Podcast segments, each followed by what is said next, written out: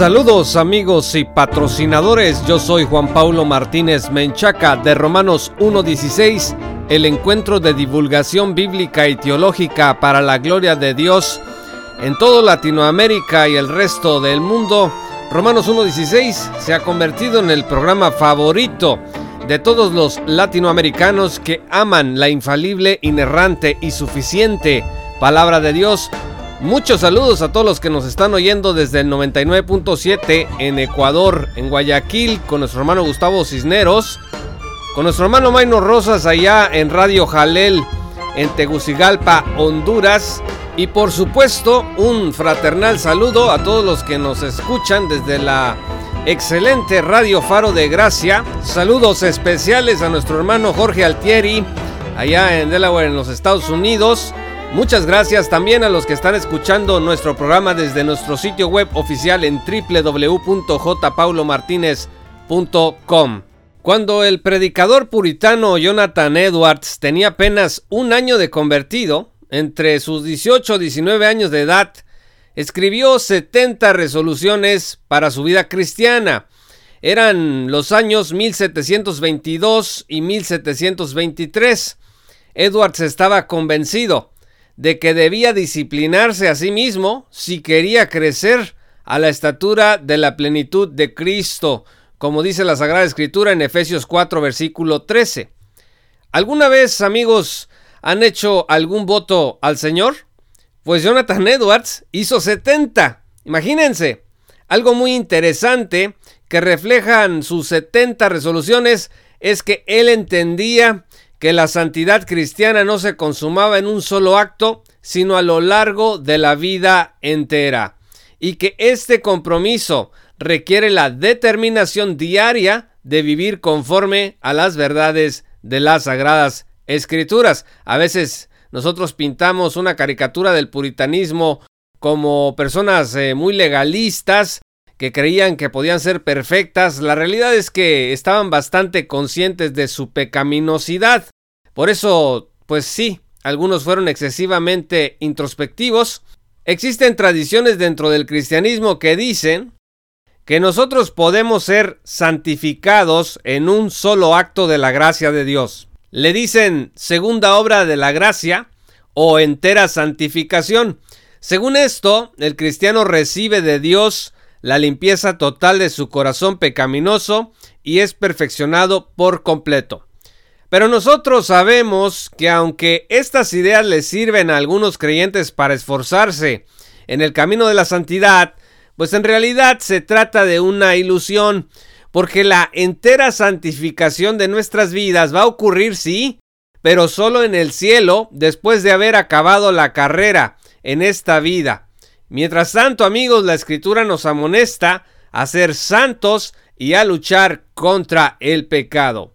Vean ustedes de Pedro, capítulo 2, versículo 11, dice, Amados, yo os ruego, como a extranjeros y peregrinos, que os abstengáis de los deseos carnales que batallan contra el alma. Desde dentro de nuestro corazón, decía Jesús, es de donde salen los adulterios, todos los pecados, todo el odio, todo lo que destruye la vida. Y precisamente esta batalla contra el alma que se da dentro de nosotros, pues es algo que nosotros tenemos que combatir como extranjeros y peregrinos, que nos debemos de abstener, dice el apóstol, de estos deseos carnales. Jonathan Edwards entendió esto desde el mero principio y sus resoluciones dan testimonio de ello. Ahora quiero compartir con ustedes tres resoluciones de Edwards que personalmente me impactaron y que creo que pueden ayudarnos a todos nosotros, a nuestra amable audiencia de Romanos 1.16, a iniciar o a concluir bien el año que el Señor nos permite vivir. En su resolución número uno, Jonathan Edwards dice lo siguiente. Tomo la resolución de que voy a hacer todo aquello que piense que sea más para la gloria a Dios y mi propio bien, beneficio y placer durante mi tiempo, sin ninguna consideración del tiempo, ya sea ahora, tras millares de años. Me resuelvo a hacer cualquier cosa que sea mi tarea y deber para el bien y la ventaja de la humanidad en general. Tomo la resolución de hacer esto sin importar cualquier dificultad que se me presente, ni cuántas ni qué tan grandes puedan ser. Fin de la resolución. Amigos, el uso del tiempo es crucial.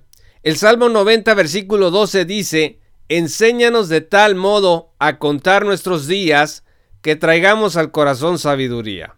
Nuestra vida, amigos, es tan breve o tan larga como Dios disponga que sea. Entonces, pues no importa cuántos años vivamos, si los aprovechamos para la gloria de Dios, sean muchos o sean pocos, para el bien del prójimo y de la humanidad, dice Edwards. Edwards también dice que no importa la dificultad que se me presente ni qué tan grave pueda ser. Esto solo puede ser realidad, amigos, si el Espíritu de Dios nos asiste. La enfermedad y el sufrimiento a menudo nos desaniman y nos estorban. Algunos inclusive llegan a el punto de querer abandonar las congregaciones, de dejar de ir a congregarse, de dejar de leer sus Biblias, de dejar de orar, pues porque están muy desanimados. Pero podemos pedirle al Señor que nos use aún en esos estados según su buena voluntad, como Abraham, que ya estando viejo, como muerto, fortaleciéndose en fe, dice Romanos 4, versículo 20, dio gloria a Dios. La segunda resolución que quiero comentarles es la número 28. Allí Edwards escribió, Estoy resuelto a estudiar las escrituras tan firmemente, constantemente y con frecuencia, al punto de que pueda encontrar y plenamente percibir que estoy creciendo en el conocimiento de ella. Fin de la resolución. Hoy necesitamos más que nunca proponernos esto como cristianos que decimos amar al Señor. Porque, ¿cómo amarle ¿Cómo adorarle y obedecerle si no conocemos la Biblia? Algunos dicen hoy, yo sigo a Jesús y no un libro. Pues qué, qué absurdo. Eso es, con todo respeto, pues una tontería. Edwards quería estudiar tanto que pudiera percibir que estaba creciendo en la fe. La gente al final de cada año a veces hace un análisis de cómo le fue. Pocas son las personas que piensan cuánto habré aprendido de Dios mediante el estudio de las escrituras este año. La tercera resolución que quiero compartirles hoy es la número 19. Edwards expresó aquí, estoy resuelto a nunca hacer nada que tuviera miedo a hacer si yo supiera que no faltara más de una hora para escuchar la trompeta final. Fin de la cita. Qué fuerte es esto, amigos. Actuar teniendo la eternidad presente, el instante en que nuestras obras serán juzgadas ante el divino tribunal. Según los Corintios 5:10 dice, porque es necesario que todos nosotros comparezcamos ante el tribunal de Cristo, para que cada uno reciba según lo que haya hecho mientras estaba en el cuerpo, sea bueno o sea malo. Generalmente, amigos, pecamos en lo secreto, donde nadie nos puede juzgar con recto juicio, entre las sombras. Edwards quería evitar eso a toda costa y vivir considerando con alta reverencia el justo juicio de Dios sobre el pecado. Nosotros tenemos miedo de pecar y ser descubiertos, pero si nos endurecemos lo suficiente podemos apaciguar nuestro miedo, tomando las medidas necesarias para hacer difícil que nos descubran.